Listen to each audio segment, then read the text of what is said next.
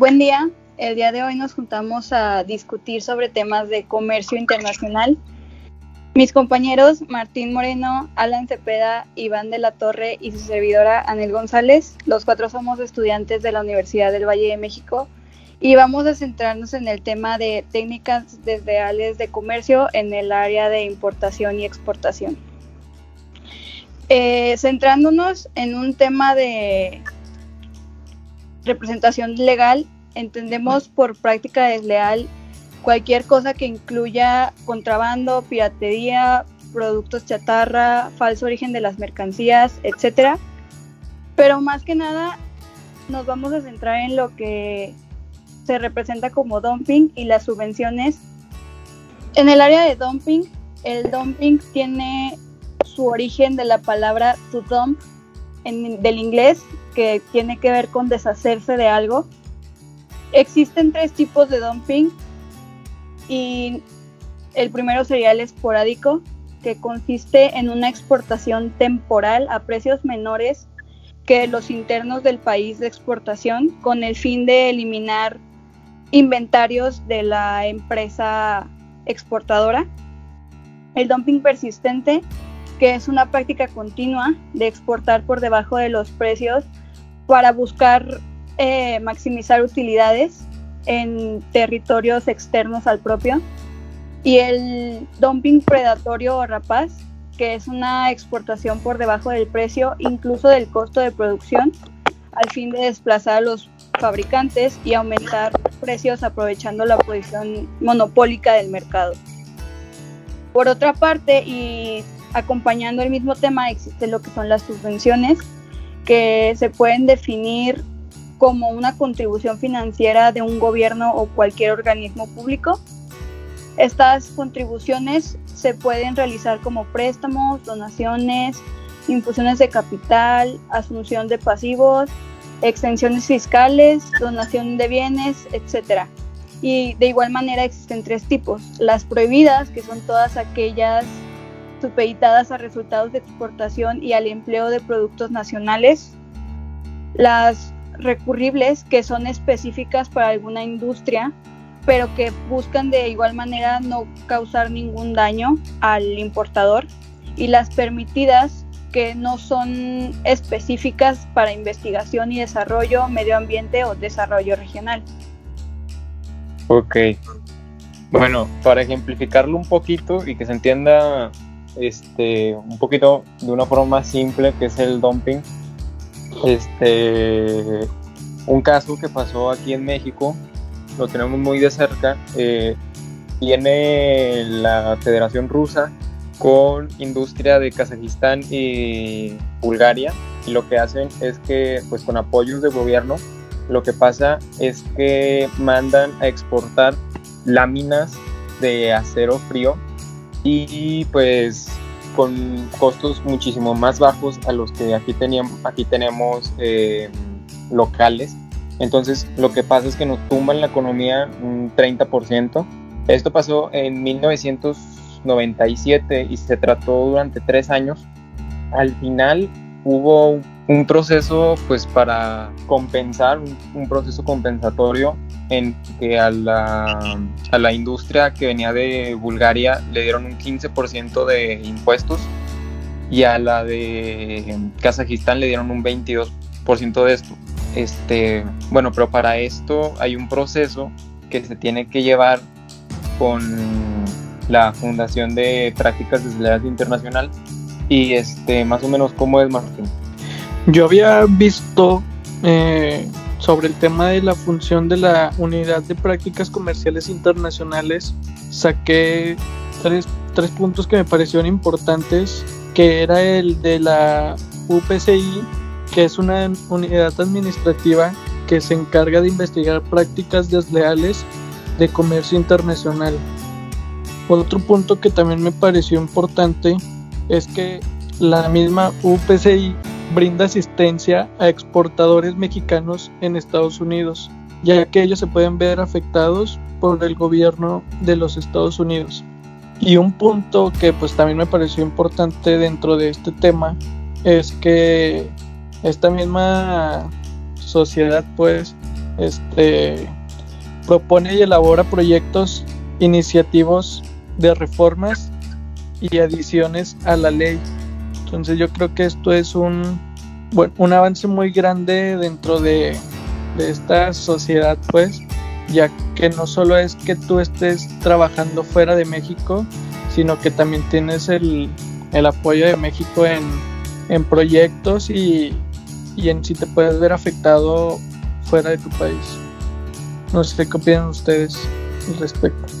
No, sí, o sea, es como una, un estilo estandarización, ya que está a niveles internacionales, en donde pues este, las potencias se miden cuál es el precio base o cuál es el precio este, estandarizado para un producto. Entonces, pues ahí, este, pues, hay tratos comerciales y etcétera, pero en general, pues es una forma de que todo sea justo en cualquier país y que, bueno, pues que te brindan un apoyo, ¿no? Muy bien. También tenemos, hablando sobre, sobre este caso, tenemos ya para englobarlo lo que son las disposiciones legales que prevé el sistema jurídico contra las prácticas desleales, como fue el caso que nos estás platicando. Este, para englobarlo un poquito, nos dice que el sistema nacional, pues, tienen un, hay una forma de, hacerlo, hay una forma de, encontrar estas prácticas desleales. Principalmente los países grandes o con los que tienen mucha exportación como Estados Unidos y Canadá son los que más batallan con, con este tipo de cosas ya que son a los que más les llega pues cargamentos que, que no dicen que son lo que en realidad son para todo esto yo vi que hay leyes, hay reformas, hay artículos que hablan sobre el tema. Y una de ellas es la, la ley arancelaria. Pues esta prácticamente, pues como conocemos los aranceles, si no viene tal cual viene escrito, no está correcto y esto hará que el procedimiento se detenga por completo, ocasionando problemas desde donde lo enviaron hasta donde debe de llegar. En eso también van artículos en los que se encuentran algunos como el 28, el 30, el 39, que nos hablan sobre las prácticas desleales, nos hablan sobre las condiciones de las importaciones, nos hablan sobre el concepto de, los daños graves que, deben, que estos tienen, los que debemos de, de, de salvaguardar, y todo esto va relacionado a lo mismo, a que necesitamos un sistema, o más bien necesitamos que el sistema siempre esté funcionando para evitar este tipo de problemática. volviendo al tema de prácticas comerciales internacionales, había visto el cómo funge esta organización para la SE y otras dependencias del gobierno mexicano en materia de prácticas desleales de comercio internacional y salvaguardas participan en negociaciones comerciales internacionales para la suscripción de acuerdos y tratados comerciales. ¿Ustedes cómo, cómo ven el cómo actúa? No, pues por ejemplo, e, este tema pues se solucionó rápido, entre comillas. Sí duró un lapso de, de, un año y medio, pero pues rápidamente se vio que estaba, por ejemplo, yo tengo aquí apuntados los artículos que se estaban eh, corrompiendo con, con esto que estaban haciendo del dumping de Rusia. Y por ejemplo, se estaban quebrantando siete artículos el 28, el 30, el 39, el 40 y el 42, los más importantes, los más relevantes. Este, pues al ser un, tema con, con que, que, era muy evidente, actuó de manera rápida la, el departamento que está enfocado en esto y pues pudo solucionar el, problema y retomamos, retomamos la economía mexicana, pero pues es, es más de lo mismo. El proceso, cómo ¿Cómo es el proceso de te diriges a esta pues mira Iván, este, uno de los procesos que también de lo, de lo que se utiliza es de que yo como empresario necesito ir a mi organización, checar los números, ver por qué no estamos generando como normalmente lo hacemos, vemos qué empresa lo está haciendo, cómo lo están haciendo y hacemos una, un estudio de mercado para, para checar el asunto. Si vemos que algo no concuerda con lo, con lo normal, pues ahí nos acercamos a, al, Sistema Nacional de Defensas contra Prácticas Desleales, que este hace su, su, investigación a fondo sobre todos los procedimientos que se están haciendo y sobre los que se deben de hacer, sobre el, pues básicamente sobre lo, la problemática que tenemos y ya ellos aplican leyes, aplican todo lo relacionado y así se resuelve fácilmente como el caso que, que nos mencionabas hace un momento. Ahora, centrándonos en, en, el proceso que acabas de compartir, lo único que yo considero eh, que tiene un aspecto negativo dentro de, del proceso precisamente es que es muy necesaria, o sea, básicamente sin la presentación de solicitud, realmente no hay una apertura de la investigación.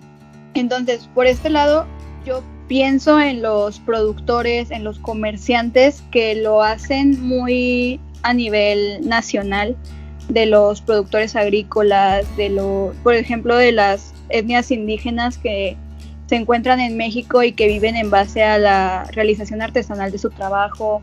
Para ellos realmente el presentar una solicitud de queja no es tan sencillo como para los grandes empresarios que realmente conocen la ley y que conocen los procesos y que tienen una, una ventaja de conocer el mercado y las posiciones internacionales. O sea, la presentación de una solicitud debería ser incluso también por parte del gobierno para que vigile, para que notifique realmente que la gente que realmente puede resultar afectada sea la primera en, en, ser protegida, ¿no? Más allá de una queja por la misma necesidad del país de mejorar la economía. Sí, claro que sí. Esto, esto es un tema del cual pues podría haber siendo una negativa de que la empresa tiene que hacer una, solicitud y esta debe de concurrir con todo lo requerido para, para que se haga el procedimiento. Ustedes compañeros, ¿qué opinan acerca de lo que estamos hablando? Yo creo que es un tema muy importante que hay que saber y entenderlo para así poder tener una amplia, no se puede decir, una amplia idea en qué consiste cada uno de los puntos que hablamos y comprender un poco más sobre este, tema. No, pues igual, este, pienso que es un tema eh, que es necesario de estudio, que se tiene que comprender y saber cuáles son las, las leyes, este, y pues también complicado por la parte de que comentan Anel que pues sectores o industria que pues no se tienen en cuenta porque numéricamente es algo inferior o más chico, eh, pero pues que ahí está y es inmoral hacerlo a un lado. Entonces, pues eso. Igual por mi parte, pues es este recalcar, como dijo Martín, la importancia de, de conocer la ley. A fin de cuentas, eh, esto que hablamos de la cuota compensatoria viene siendo parte de la misma constitución de un arancel, que es para el control de exportación e importación, y realmente creo que el tema eh, presenta mucha ignorancia, no únicamente por, como lo mencioné, por la, la mayor parte de la población mexicana en todo caso, sino también en, en trato internacional. O sea, yo creo que desde el momento en el que gran parte, o sea, una muy importante parte de las empresas a nivel este, internacional cometen este tipo de actos es más que nada por ignorancia, porque no conocen eh, la situación económica del país al que, al que realizan su, su exportación y todo esto, que es, por ejemplo, en el caso de la ley antidoping cuando fue promulgada en 1904 en Canadá por primera vez, pues era criticada porque la señalaban como que era presión ejercida únicamente para crear un proteccionismo al país y al final muchas muchos países empezaron a adaptarla porque entendieron precisamente la situación y el cómo desplazan en economías nacionales, cómo crean una guerra de precios innecesaria. Entonces sí creo que el tema debería de, tener un poquito más de foco y agradezco que podamos compartir un poquito de lo que nosotros ya sabemos en, en esta sesión. Bueno, con esto concluimos mi equipo y yo. Espero ya haya sido de su agrado los temas que tocamos y gracias.